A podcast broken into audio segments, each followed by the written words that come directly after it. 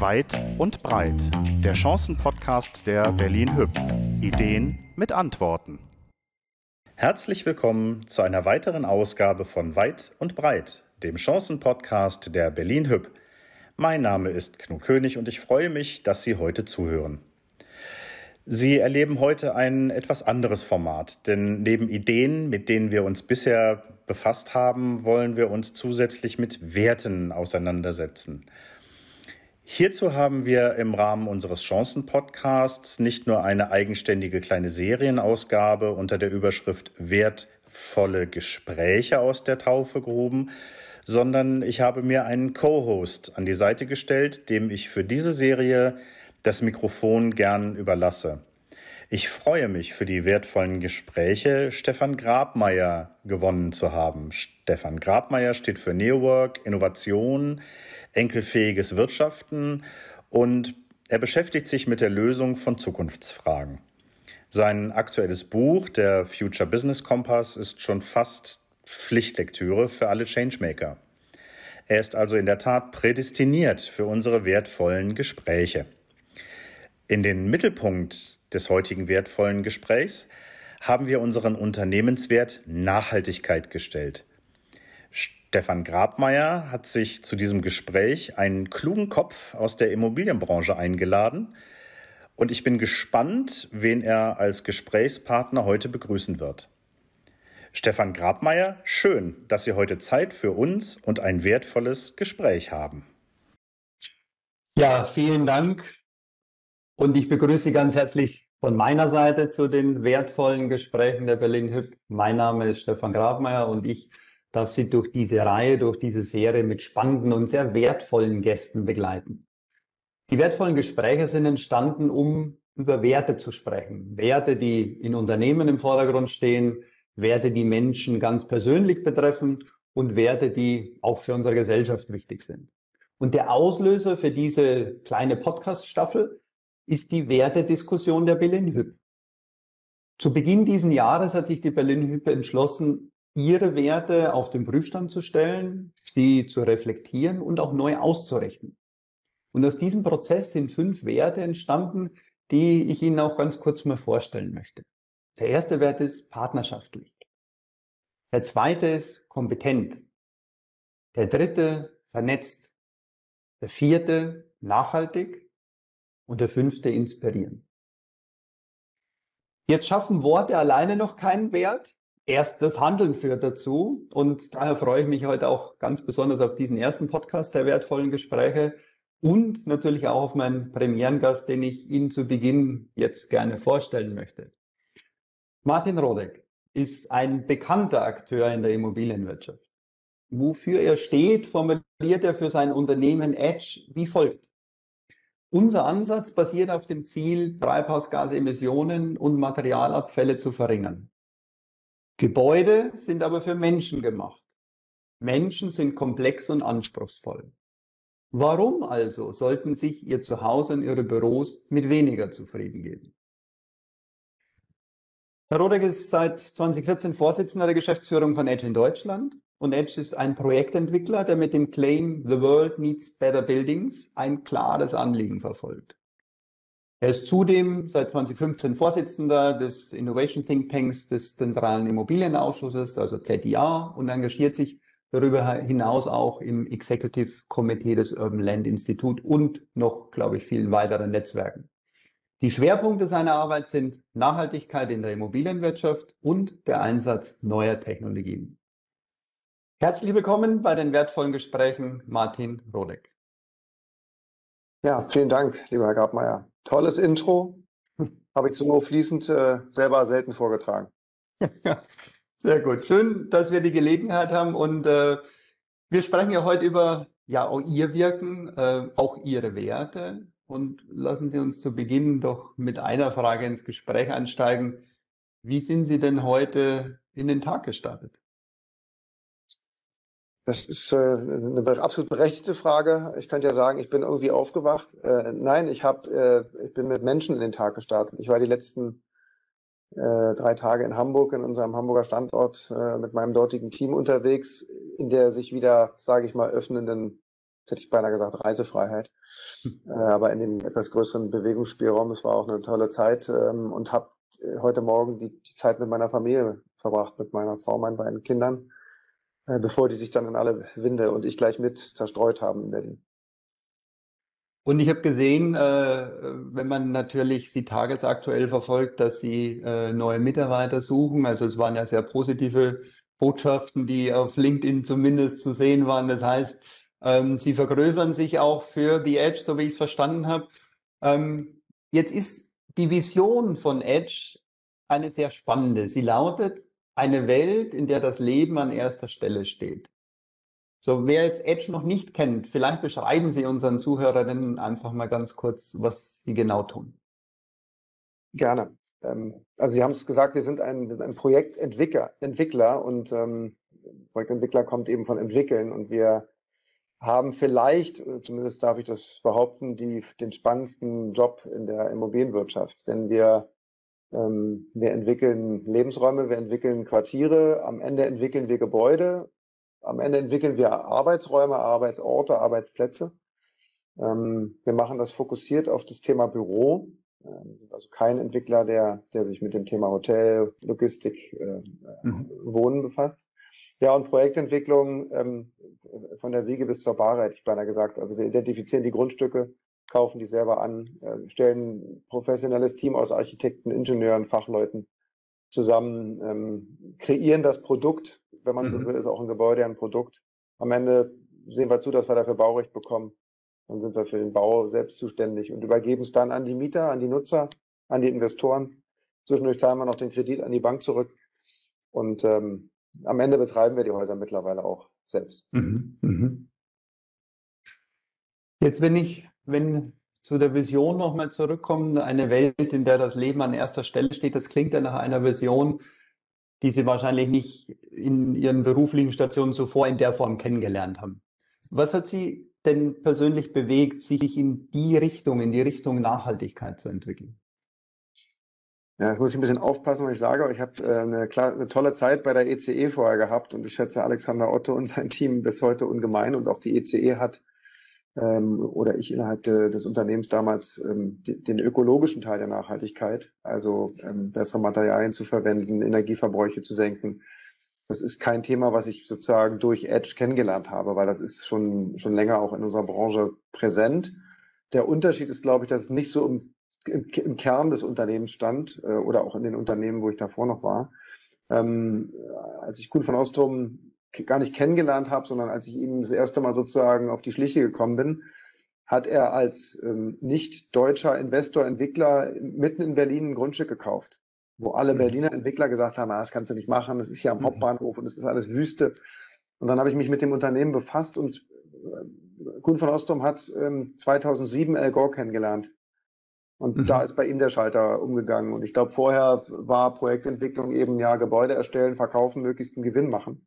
Mhm. Aber äh, bei ihm hat das, ähm, hat das nachhaltig, im wahrsten des Wortes nachhaltig gewirkt und er hat sich entschlossen, eben nur noch immer bessere Gebäude zu bauen. Äh, und das ist deswegen seitdem, seitdem unser Unternehmenskredo vorher in der UVG, jetzt dann äh, Neudeutsch sozusagen Edge.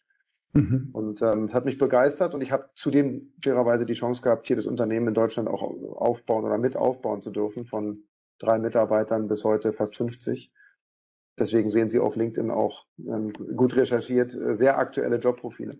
Mhm. Und ähm, ja.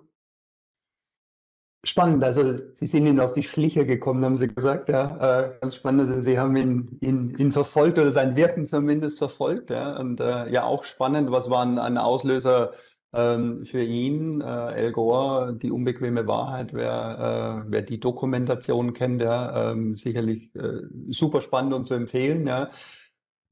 Absolut. Jetzt, die Berlin Hüb hat nachhaltig als einen ihrer fünf Werte auch definiert. Ähm, was ist Nachhaltigkeit für Sie? Jetzt haben Sie über Ihren Beruf und über, über Ihre beruflichen Aktivitäten gesprochen, aber neben Ihrem Beruf, auch als privater Mensch, was bedeutet Nachhaltigkeit?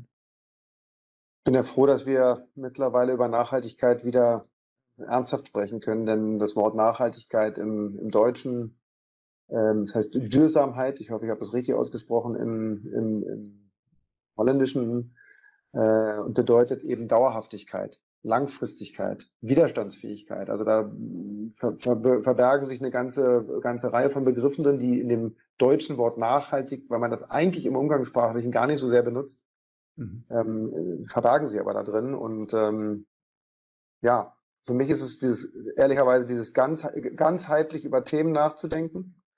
Ähm, und eben nicht nur einen irgendwo gut zu scoren und zu punkten. Und ähm, ja, als privater Mensch, ich glaube mittlerweile dann als Familienvater, äh, also ich kann jedenfalls gar nicht anders denken, weil ich möchte ja, dass meine Kinder, meine kleine Tochter, die ist äh, acht, mhm. ähm, die soll ja, wenn sie, wenn sie alt ist äh, und dann vielleicht selber Kinder und Enkel hat, einfach auch noch eine Chance haben, hier zu leben auf dem Planeten. Und ich bin ganz froh, dass äh, so junge Menschen wie Greta Thunberg es uns auch gerade zeigen, ähm, und auch Corona, wir wünschen alle, dass es nicht gekommen wäre, aber es hat eine Menge bewirkt. Und ich glaube, wir haben jetzt die, eine Riesenchance, äh, eben aus so einer Krise richtig was zu machen. Und meistens mhm. entstehen aus Krisen Innovationen. Und das ist, haben wir mit der Digitalisierung gesehen. Und ich verspreche mir da auch für die Nachhaltigkeit, gerade im Hinblick auf das äh, Umwelt- äh, und die äh, Thema und die Klima, den Klimawandel eine, ganze Menge. Wir müssen es aber auch tun. Wir müssen es tun und wir haben ja wir haben kein Erkenntnisproblem. Ja. Wir, wir haben, liegt ja alles auf dem Tisch, äh, äh, was wir wissen müssen. Und es ist eher ein Umsetzungsthema. Ich hatte es vorher schon mal gesagt, ja, auch aus Werten. Das sind Worte, die aber erst durch Handeln äh, ihr Wirken, ihre Wirkung erzeugen auch. Ja. Ähm, ich glaube, so ist es ja mit vielen, vielen Dingen, die wir in der ganzen Nachhaltigkeit, in der ganzen Umwelt, in der ganzen Klimadebatte ja auch sehen. Und äh, Sie gehen da ja mit bestem Beispiel voran das in ihrem beruflichen Umfeld, ja, in ihr Wirken ja äh, im wahrsten Sinne des Wortes zu entwickeln und umzusetzen dann ja auch. Wenn Sie auf, äh, wenn wir auf die Werte gucken, jetzt kann man nachhaltig, nachhaltig oder Nachhaltigkeit ja als einen Wert definieren, so wie es die Berlin Hüb gemacht hat.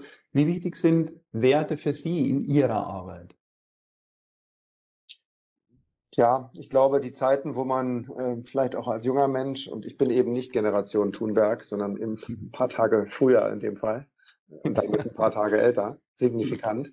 Ich glaube, Greta Thunberg ist so alt wie meine ältere Tochter. Ist die schon 18? Ich vielleicht glaube, gerade, vielleicht gerade geworden, ne? So. 18, 19, ich bin mir nicht sicher. Aber ja, in dem, in meine, meine ältere Tochter wird jetzt 17, also das passt mhm. so ungefähr.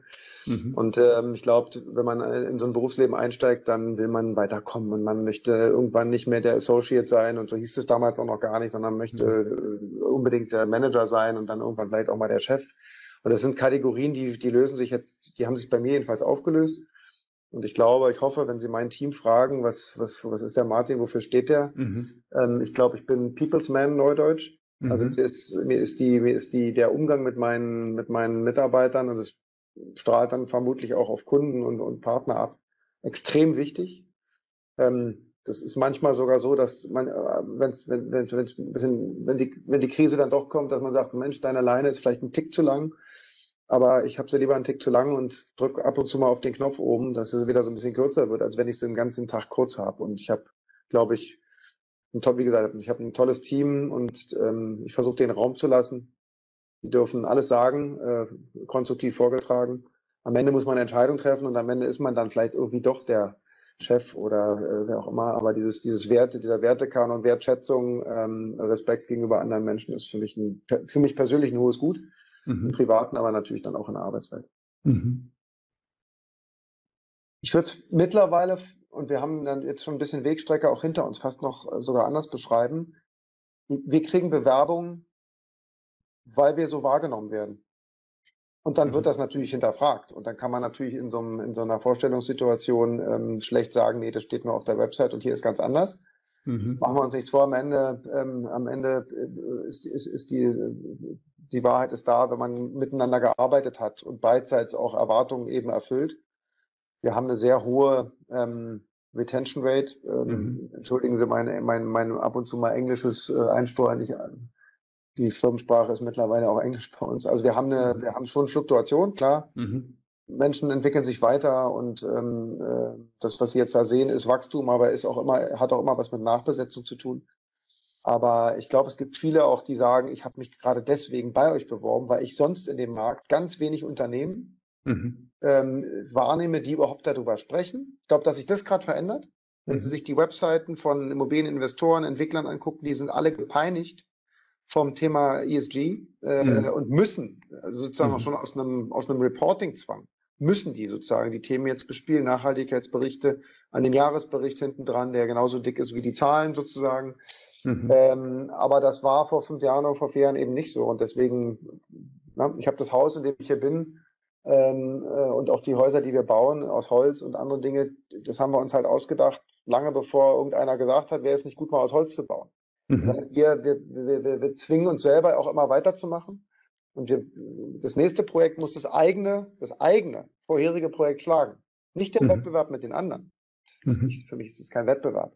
Mhm. Wir, wir stehen dafür, dass unsere Häuser gut sind und das nächste eben besser. Und das, ja, es ist, äh, das ist ja auch ganz spannend. Also wenn wir, wenn wir jetzt auf die, ich sage mal, klassische ökonomische Attribute, ja, und Sie haben jetzt Wettbewerb als ein, äh, mit, mit eingebracht, dann ist ja in der, in der Ökonomie Wettbewerb immer besser zu sein als der andere, schneller zu sein, ja, mehr EBITDA zu machen, dieses und jenes, ja. Ähm, wenn wir es aber auf die Ziele oder die Herausforderungen, die wir lösen müssen für unseren Planeten sehen, äh, dann geht es in dem Wettbewerb ja darum, wer hat die besseren Ideen. Also wer ist eigentlich noch besser, als wir es schon gemacht haben. Ja? Und wenn das der eigene Anspruch ist, so habe ich Sie verstanden, dann ist das ja äh, der Ansporn, wieder mehr Wirkung auch zu erzeugen. Ja? Also, aber wenn, wenn ich es richtig verstehe, ist Authentizität, ja, so würde ich Ihnen jetzt einen Wert zuordnen, einfach mal so, ja, wenn ich Bewerber wäre und sage, okay, das ist nämlich wahr auf der Website, das ist so eine Sogwirkung, könnte man es auch sagen, die sie im Markt erzeugen für Talente, ja, für spannende Menschen, die Lust haben, aus ihrem eigenen Wertekonstrukt herkommen, sich mit ihnen zu verbinden, zu sagen, Mensch, wenn das beruflich auch noch passt ja, und ich die Dinge umsetzen kann, dann könnte die Edge ein spannender Arbeitgeber für mich sein. Ich glaube, das haben wir geschafft, definitiv. Mhm. Und diese mhm. Talente die sind vielleicht, wenn ich mich selbst zurückblicke, die sind auch anders unterwegs ähm, und zu mhm. Recht anders unterwegs, sie sind besser ausgebildet und, und, und haben auch einen, haben auch einen Anspruch ähm, an das, was sie tun und überprüfen den sehr regelmäßig. Also die warten dann sozusagen nicht bis zum Jahresgespräch äh, oder, mhm. oder, wenn der Martin mir mal über den Weg läuft, sondern mhm. das ist ein permanentes, äh, sag mal, wir sind doch jetzt hier auch bei dem Thema, aber sind wir doch falsch unterwegs und äh, also das ist sozusagen auch ein innerer da ist so ein mhm. innerer Motor und ich kann die Leute auch sonst nicht halten. Mhm. Weil gutes Geld verdienen. Vielleicht sind wir da auch verwöhnt die letzten zehn Jahre natürlich im Immobilienmarkt, aber gutes Geld verdienen können die auch alle woanders. Da gibt es genug andere Unternehmen, die, ich sag's mal, zumindest äh, äh, wettbewerbliche Gehälter zahlen. Mhm. Aber da sind, da fehlen halt vielleicht andere Dinge. Mhm.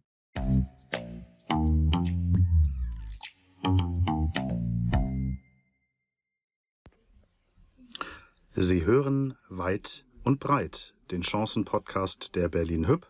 Stefan Grabmeier, Vordenker für Innovation, im Gespräch mit Martin Rodeck, Geschäftsführer Edge Technologies zum Wert Nachhaltigkeit. Also von daher wichtig, ähm, den eigenen Sinn mit dem Purpose des Unternehmens in guten Einklang zu bringen und ja, eine, eine, eine bestmögliche Schnittmenge eigentlich zu erreichen, um gemeinsam ja, äh, mehr zu schaffen, als ein Unternehmen alleine kann äh, und natürlich sowieso nicht ohne seine Mitarbeiter, ja, aber das gemeinsam weiterzuentwickeln. Und Sie haben es gesagt, die Ideen, also die Ideen ist ja schon vielleicht der Anfang der Kreation, aber sozusagen die, die universitäre, die theoretische Situation ist klar. Es ist alles, es ist also alles erforscht. Wir mhm. müssen es nur umsetzen. Das ist in unserer Branche ähm, gar nicht so trivial. Jetzt kann man mhm. sagen, ja, die Häuser müssen weniger Energie verbrauchen und natürlich weniger CO2 ähm, verbrauchen im Betrieb, am liebsten auch schon, wenn sie gebaut werden. Aber da kommt man relativ schnell, wenn man sich damit ein bisschen befasst, kommt man an relativ massive Roadblocks, weil mhm. Äh, wenn ich mit Beton baue, mhm. dann baue ich mit Beton und dann nehme ich in Kauf, dass dafür Zement gebraucht wird und dass dafür Unmengen von Wasser gebraucht werden und Unmengen von Energie und Unmengen von CO2 ausgestoßen werden. Das heißt, ich muss eigentlich schon vorher ansetzen. Und da ist es eben interessant, wenn dann auch ein junges Team sagt, ja, wir probieren es jetzt in Holz. So nach dem Motto, ich habe zwar keine Ahnung, aber mhm. lass uns das machen. Mhm. Ja, und keine Ahnung ist jetzt ein bisschen flapsig vielleicht gesagt. Ja, ja. Man fängt nicht an zu bauen in einem mehrere hundert Millionen schweren Projekt, äh, wo auch eine Bank sagt. Ohne Ahnung. Ja gut, wenn du jetzt den Kredit irgendwann auch wieder zurückzahlst äh, und die Investoren auch warten, dass das endlich abgeliefert wird und der Mieter einziehen will. Ja, ohne Ahnung nicht, aber man fängt sich dann an, extrem damit zu befassen und macht eben nicht einfach so weiter wie beim letzten Mal. Und das ist, mhm. das ist toll. Da, da habe ich sozusagen auch als zwar Manager oder, oder äh, naja, der, dieser Unit hier in Deutschland, ich habe da gar keine Chance auch bei meinem Eigentümer. Ich mit, wenn ich da mit trivialen Projekten ankäme, mit denen man, wie gesagt, auch in diesen Zeiten nach wie vor Geld verdienen kann, das wird nichts. Mhm. Das, äh, mhm. deswegen, und ich, mhm. ich, ich spare es mir gleich und versuche es mhm. gar nicht erst. Klingt gut. Ähm, lassen Sie uns mal auf die, da nochmal, äh, würde ich gerne noch einmal vertiefend äh, mit reingehen, weil der Gebäudesektor jetzt ganz allgemein ja, ist ja ein wesentlicher äh, Treiber, hat einen wesentlichen Anteil an Treibhausgasemissionen und ist somit Treiber des Klimawandels. Ja. Ähm, und in Deutschland liegen wir ja weit hinterher hinter den nötigen Veränderungen. Also einerseits ja äh, ähm, in, den, in, in, in der Sanierung im Immobilienbestand und auf der anderen Seite ja Gebäude nachhaltig zu bauen. Geben Sie uns doch mal so einen Überblick aus Ihrer Erfahrung. Wo stehen wir da? Ähm, ja, wir stehen, wir stehen, glaube ich, schlecht da. Das sage ich jetzt auch, obwohl ich, Sie haben es erwähnt, ähm, sozusagen über Innovationen im, im äh, immobilienwirtschaftlichen Verband nachdenke. Aber wir sind jetzt ja nicht hier, es ist ja kein, keine Lobhudelei-Podcast, sondern wir wollen ja, Sie wollen ja von mir hören, wie ich das sehe. Ähm, erstens sind wir zu sehr alleine unterwegs. Also wir können, wir als Immobilienwirtschaft können das selber gar nicht lösen, weil der Bestand, ähm, die Stadt ist gebaut. Natürlich muss ich Baulücken, was jetzt muss, aber Baulücken werden gefüllt, es werden Häuser abgerissen, neu gebaut und es wird eben vor allem auch saniert und ertüchtigt und aufgestockt. Ähm, ich kann mit Neubau kann ich gar nichts lösen. Ich kann nur sicherstellen, dass, wenn schon denn dann neu gebaut wird, dass das wegen, wenigstens so nachhaltig wie möglich gebaut wird in allen seinen Kategorien. Im Bestand ist es ungleich schwerer, denn sie haben ja vor allen Dingen die Nachkriegsbauten, ähm, mhm. ähm, die, sind, die sind unter Zeitdruck, sozialem Druck, weil Wohnraum äh, geschaffen worden musste und auch Büros irgendwie geschaffen sind, ich sag's mal vorsichtig, hingeklatscht worden. Und das ist alles relativ, relativ schwierige Substanz. Was mhm. machen wir? Wir versuchen natürlich äh, eigentlich nur wegen des, wegen der Energieverordnung, ähm, die in den letzten Jahren ja auch immer rigoroser geworden sind, versuchen wir die Häuser einfach einzupacken und zu dämmen. Mhm. Und das ist leider der falsche Weg, denn was da verbaut wird, sind halt Stoffe, die die Dämmstoffindustrie natürlich gerne verkauft und die auch die auch äh, sozusagen damit viel Geld verdienen, aber sie sind natürlich alles andere als nachhaltig. Ähm, mhm. deswegen, warum bin ich so bei Nachkrieg? Weil wenn Sie an Vorkriegsbauten denken, die Altbauten, die denen sagen alle, das ist doch genau das Richtige, dicke Mauern, mhm. das Klima im Sommer, weil die Wärme nicht durchgeht, auch vernünftiges Klima im Winter, wenn man eben eine, eine Energiequelle innen hat, die es warm macht, das, die, der Wärmeverlust ist eben nicht so, nicht, nicht so groß. Und wir können uns aber unseren Bestand nicht neu kaufen, der ist nun mal da. Und damit müssen wir damit umgehen. Die Lösungen gibt, werden nur kommen, indem wir cross-sektoral denken, also vor allen Dingen Energiewirtschaft. Das mhm. zwingt, dass wir ausschließlich grüne Energie verwenden und die kann blau sein über die Wasserkraft und sie kann Windkraft sein und sie kann natürlich Sonnenenergie sein, sie, sie kann äh, geothermisch sein, da gibt es 100 Ideen. Mhm. Ähm, sie könnte atomar sein, ich will das nur mal erwähnen, weil das traut, mhm. traut sich niemand mehr anzusprechen und ich bin, mhm. verstehe auch, warum das nicht mehr geht. Ähm, und es ist so ähnlich wie bei, den, bei der E-Mobilität. Ähm, alle fahren Elektroautos. Ich fahre jetzt auch eins, finde es auch klasse mhm. hier in Berlin. Mhm. Aber wenn Sie mich fragen, habe ich das Batterieproblem schon gelöst? Mhm. Den habe ich nicht. Und wir hatten mhm. halt die Atomreaktoren, hatten wir auch nicht gelöst. Ähm, mhm. und Atomreaktoren haben sicherlich auch ein Gefahrenpotenzial für die Menschheit, also für die, für die Nachbarn sozusagen. Deswegen, wie gesagt, ich will die Diskussion nicht aufmachen, aber wir haben so viele Ideen Mhm. Wir, wir, können sie nur als Immobilienwirtschaft gar nicht lösen, denn ich, äh, Immobilienwirtschaft, baue nicht das Windrad in Schleswig-Holstein irgendwo hin, was mhm. da nicht stehen darf, weil der Hof zu nah dran ist oder weil die Vögel gegen die, äh, gegen die Blätter fliegen. Und das, deswegen hatte ich vorhin bei Nachhaltigkeit Ganzheitlichkeit gesagt. Mhm. Es mhm. funktioniert nur gemeinsam. Wir sind aber gar nicht so aufgestellt. Wir mhm. kennen die Energiewirtschaft. Natürlich kann man sagen, ich kenne da den Vorstand von Vattenfall, ja, den kenne ich sogar. Mhm. Ja, aber wir müssen ja in den, wir müssen im, im, im, täglichen Tun miteinander arbeiten. Und das findet immer noch sehr silohaft statt. Mhm. In, den, in den Branchenzweigen und innerhalb der Immobilienwirtschaft wiederum auch. Da gibt es auch Silos. Und das muss man aufbrechen. Man muss es quasi die Silos um 90 Grad drehen, horizontal arbeiten. Dann sind wir bei dem von Ihnen vorhin angesprochen, bei der Vernetzung. Und dann haben wir eine Chance. Und es geht in Mobilität genauso weiter, Verkehrswirtschaft, Infrastruktur. Ja, ja, ja, wie, wie nehmen Sie das wahr? Weil ähm, also jetzt mit einem systemischen Blick ist das, was uns die Systemtheorie ja lehrt, dass wir in, in Systemen äh, unterschiedliche Abhängigkeiten haben, unterschiedliche Koppelungen, Rückkoppelungen, positive wie negative. Das, was Sie jetzt beschrieben haben, ja, wenn ich mir das Bild gerade vorstelle, ja, dass Sie so, so haben, ähm, dann haben wir ja wahnsinnig viele Spieler in, in dem Ganzen, wahnsinnige viele äh, Abhängigkeiten, aber Entscheidungen werden isoliert äh, getroffen. Wie, wie, nehmen Sie es für sich wahr in, in, in, in, in Ihrer Arbeit? Wie, wie, wie kommen wir da ein Stück schneller voran? Also ich glaube, im Kleinen kann man das eben machen, indem ich, wenn ich das nächste Quartier angreife oder das nächste Gebäude, das nächste Grundstück, mir halt von vornherein überlege, wen brauche ich denn dafür? Ähm, äh, nehme ich es wie, wie gesehen hin? Mhm. Ja, da ist schon ein Fernwärmeanschluss, den nehmen wir auch. Mhm. Nicht gegen Fernwärme, weil Fernwärme ist, äh, wenn die Infrastruktur gelegt ist, ja eine gute Lösung. Muss man nur sicherstellen, dass die Wärme, die da hinten produziert wird und dann durch den Anschluss reinkommt, eben grün ist. Deswegen mhm. bin sofort mhm. wieder bei Energiewirtschaft.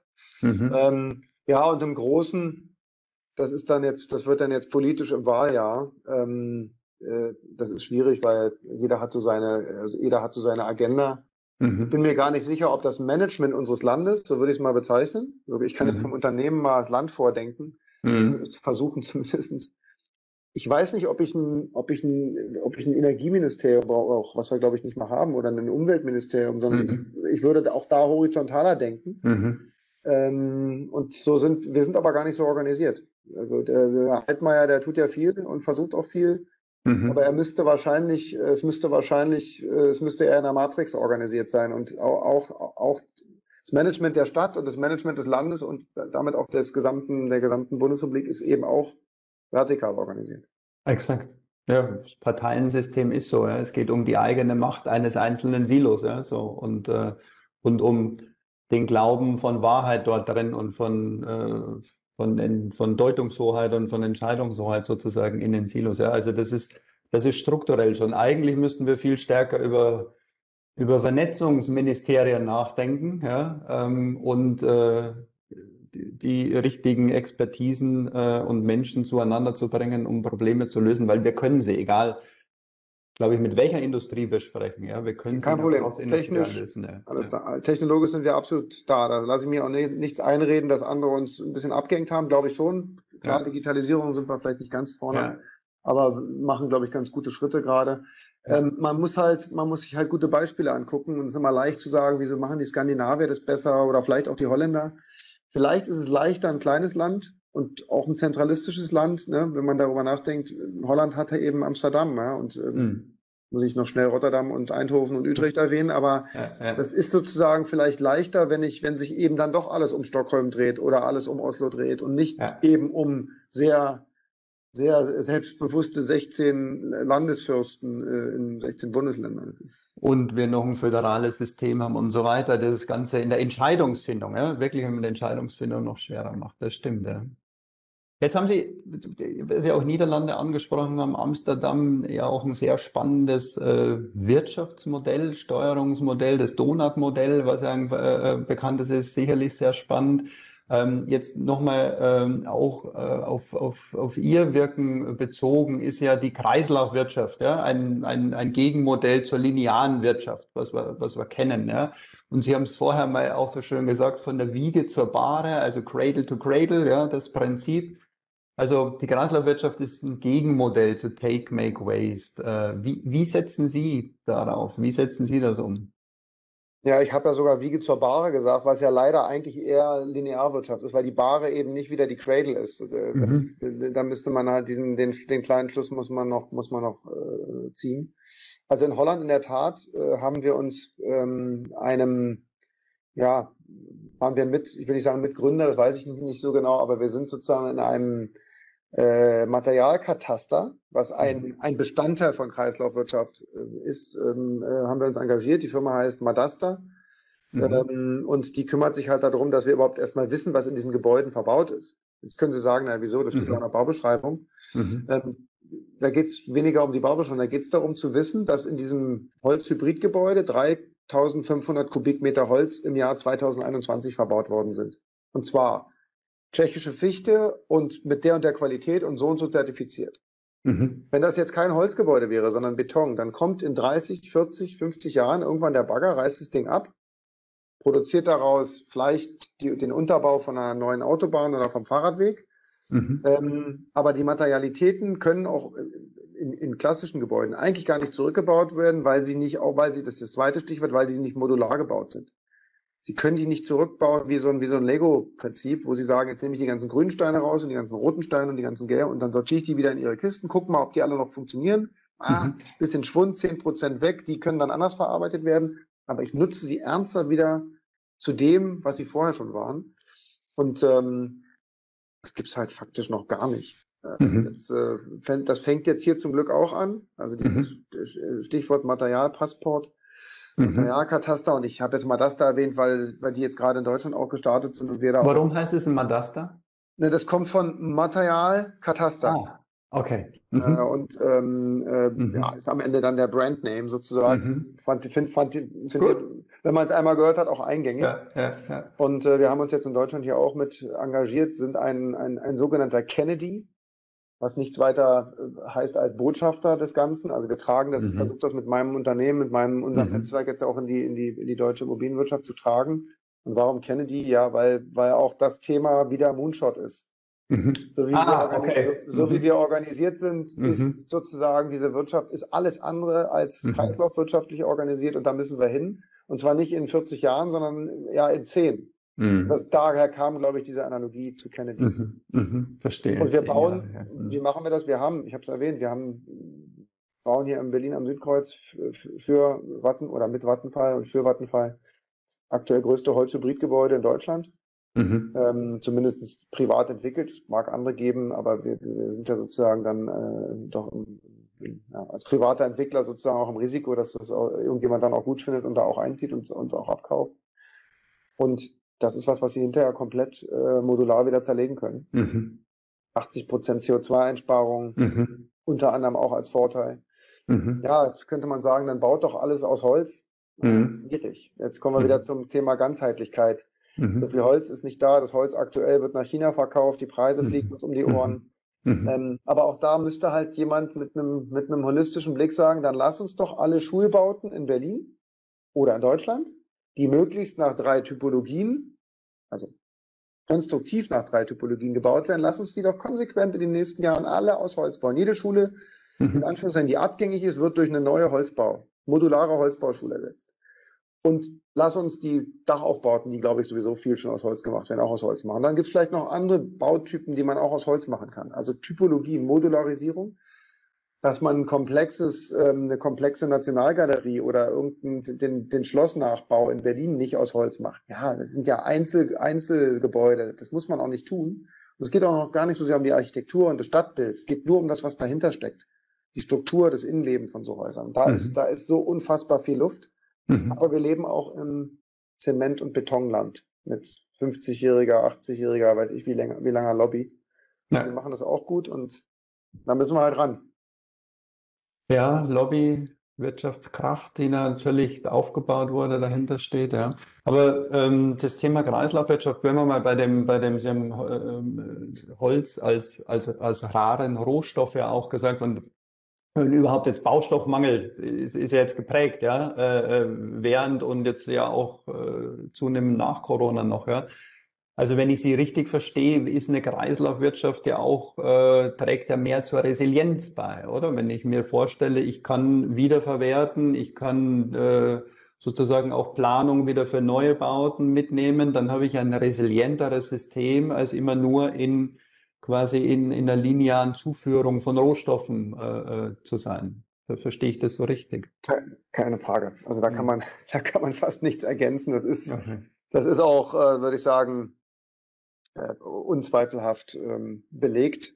Mhm. Ähm, wie gesagt, ich war gestern in Hamburg. Ähm, in Hamburg wird der Müll nicht getrennt. Mhm.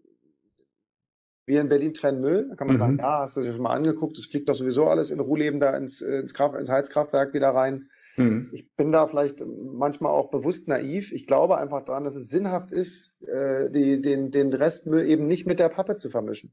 Wenn mhm. ich dahinter mhm. die Ketten richtig habe, um die Pappe mhm. natürlich weiterzuwickeln. Wenn ich sie mhm. dann wieder zusammenkippe, ja, da müssen wir nicht drüber okay. sprechen. Das, ja, dann ja, macht, das ja. macht dann keinen Sinn. Aber ich glaube da fest dran und dieses vielleicht zwei Sätze zu dem Baustoffmangel aktuell. Ähm, das ist ein Nach-Corona-Effekt, weil die Lieferketten zusammengebrochen sind. Das heißt, mhm. längst bestellte Materialien ähm, liegen in irgendwelchen Containerschiffen irgendwo fest. Nicht die, die im Suezkanal sich verhaken, aber ähm, das, ich weiß nicht, wie lange das braucht. Dazu bin ich kein, bin kein Logistikfachmann, aber das ist, äh, fühlt sich an, als wenn da noch so ein Fropf irgendwo ist. Mhm. Die Ketten sind noch nicht wieder da, wo sie waren. Und das, was mhm. passiert, ist klar. Die Nachfrage, weil die Leute das Baumaterial brauchen, werden angefragt und es werden mhm. auch, äh, werden auch einfach Lieferverträge gekündigt. Und dann sagen wir, jetzt verkaufe ich das Holz nicht nach, weiß ich nicht, nach Leipzig, sondern ich verkaufe es jetzt nach China. Ja. Ob das ein langfristiger Trend ist, ich hoffe nicht. Ähm, und wir haben da natürlich auch noch Chancen. Wir können die, wir können die Forstwirtschaft, und das geht nicht schnell. Bäume wachsen bekanntlicherweise nicht ganz so schnell wie andere Pflanzen. Ähm, wir können natürlich unsere Forstwirtschaft auch ein bisschen darauf einstellen, wenn das nachhaltig ein bestimmter Bestandteil mit Holz gebaut wird. Die ist zu Teilen darauf eingestellt, aber wir haben auch die, auch da die Ketten, wir haben die Werke nicht. Die Werke sind dann in Süddeutschland. Dann karre ich das ganze Zeug 800 Kilometer hier nach Berlin. Hm. Es war ja der berühmte Spruch, hätte nicht Tesla abgeholzt, hätten man die ganzen Kiefern nicht hier irgendwie, Herr Rodek, wieso bauen Sie Ihr Haus nicht aus? Naja, die Kiefer ist nicht das Holz, aus dem man so ein Ding dann baut. Mhm. Da könnte man mhm. wahrscheinlich wieder was anderes mitmachen. Also, ich glaube, die Ideen sind alle da. Mhm. Ähm, müssen nur ran.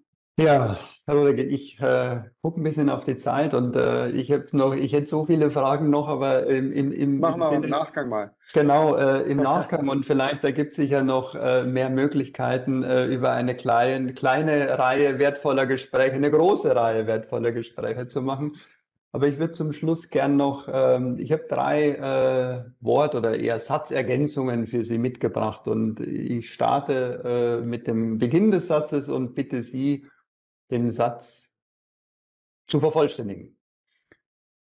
Die wichtigsten Werte in meinem Leben sind. Die wichtigsten Werte in meinem Leben sind Freiheit, Toleranz und Respekt. Mhm. Sie haben vorher schon von Ihren Kindern gesprochen. Äh, der Satz zu vervollständigen ist, meine Kinder sollen irgendwann mal über mich sagen. Hm, dass Papa und Mama, muss ich schnell noch erwähnen, mhm. sich äh, nicht nur im Privaten um äh, unsere Zukunft oder in dem Fall ihre Zukunft gekümmert haben. Mhm. Und der letzte Satz, die Wirtschaft enkelfähig zu gestalten heißt.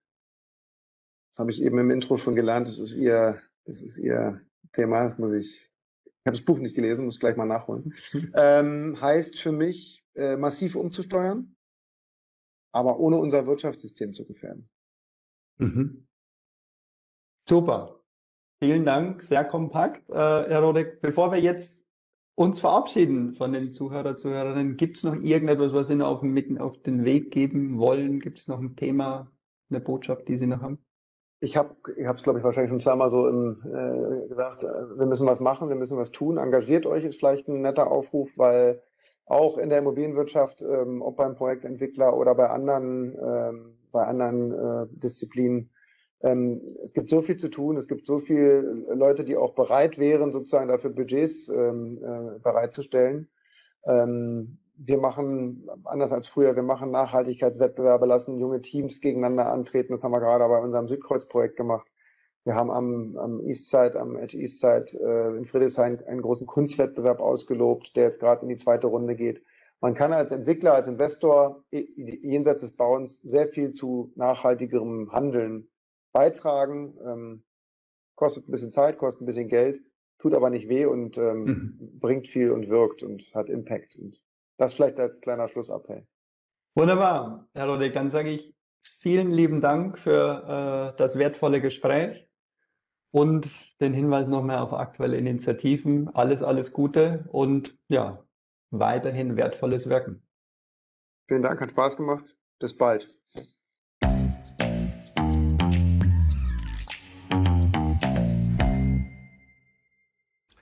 Lieber Herr Rodeck, lieber Herr Grabmeier, aus tiefstem Herzen danke, dass Sie sich heute die Zeit genommen haben und vor allem danke für das wertvolle Gespräch. Ich fand, äh, das Gespräch war nicht nur wertvoll, sondern auch kurzweilig. und äh, was mir sehr gefallen hat, zuweilen auch selbstkritisch. Für mich gab es viele spannende Ansätze, was Sie, Herr Rodig, zum Beispiel als internen Wettbewerb im Unternehmen dargestellt haben oder auch die Aspekte zu Baustoffen und Gebäuden. Und was ich mitnehme, wir müssen raus aus dem Silo denken. Und als letztes, wer weiß, vielleicht bekommen wir im Herbst ja tatsächlich ein Vernetzungsministerium. Da lassen wir uns doch mal überraschen. Ähm, ich denke, es ist auch deutlich geworden, dass Nachhaltigkeit in der Immobilienwirtschaft thematisch angekommen ist, es aber noch vieler Anstrengungen und Ideen bedarf, Nachhaltigkeit nachhaltig umzusetzen. Danke auch Ihnen, die Sie uns heute zugehört haben. Mein Name ist Knut König und ich freue mich auf die nächste Ausgabe von Weit und Breit. Das war Weit und Breit, der Chancenpodcast der Berlin Hüb.